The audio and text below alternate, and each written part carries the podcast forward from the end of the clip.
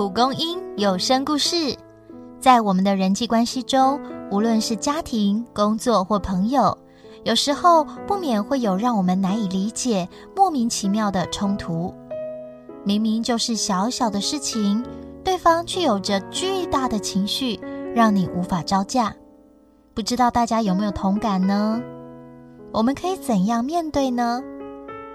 一起来听今天的故事，找回出发的勇气。还想骗人呢？他就是导游，他坐游览车不要命，不要连累燕君。燕君带着妈妈，原本是去提亲，事前女友和他套好招，要先隐瞒女友的工作。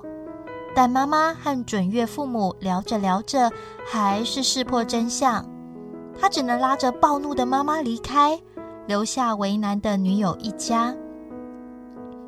回家路上，燕君听着妈妈的谩骂，被迫回忆一段往事。在他小学时，全家跟团出游，搭乘游览车，却不幸碰上车祸。当下因为撞击，他昏迷过去。事后才听说，爸爸当场去世，妈妈则在旁目睹了一切。从此，燕君被禁止搭游览车，也不准出远门。而且，只要妈妈闪过会出事的预感，他就得请假，关在家一整天。校外教学、毕业旅行，当然都没去过，甚至遇过大考当天。妈妈坚决不让他出门，导致他留级。随着年纪增长，燕君渴望逃离这一切。妈妈越不让他出游，他就越想尝试。时隔多年，再度坐上游览车那天，他快乐不已，好似生命再也没有限制。于是他频繁参加旅行社行程，也因此认识了现在的女友。妈妈早就发现燕君不守戒律，千方百计的加以约束，却让他更想远走高飞。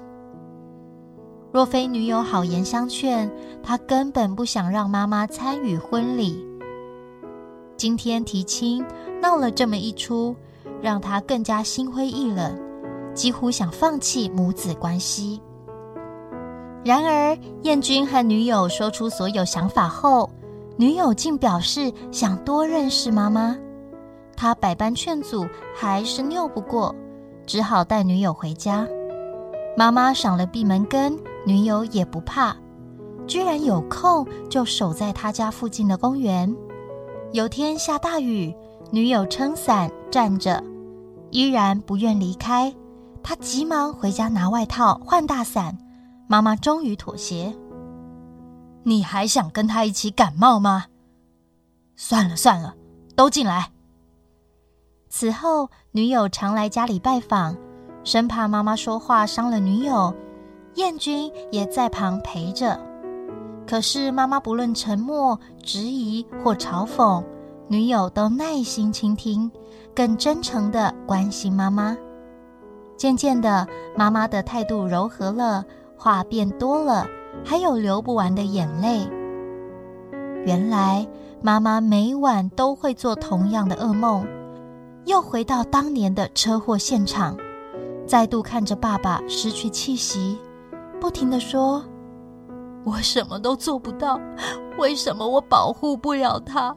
我不要再失去了。”燕君终于理解女友的苦心，也看见妈妈的真心。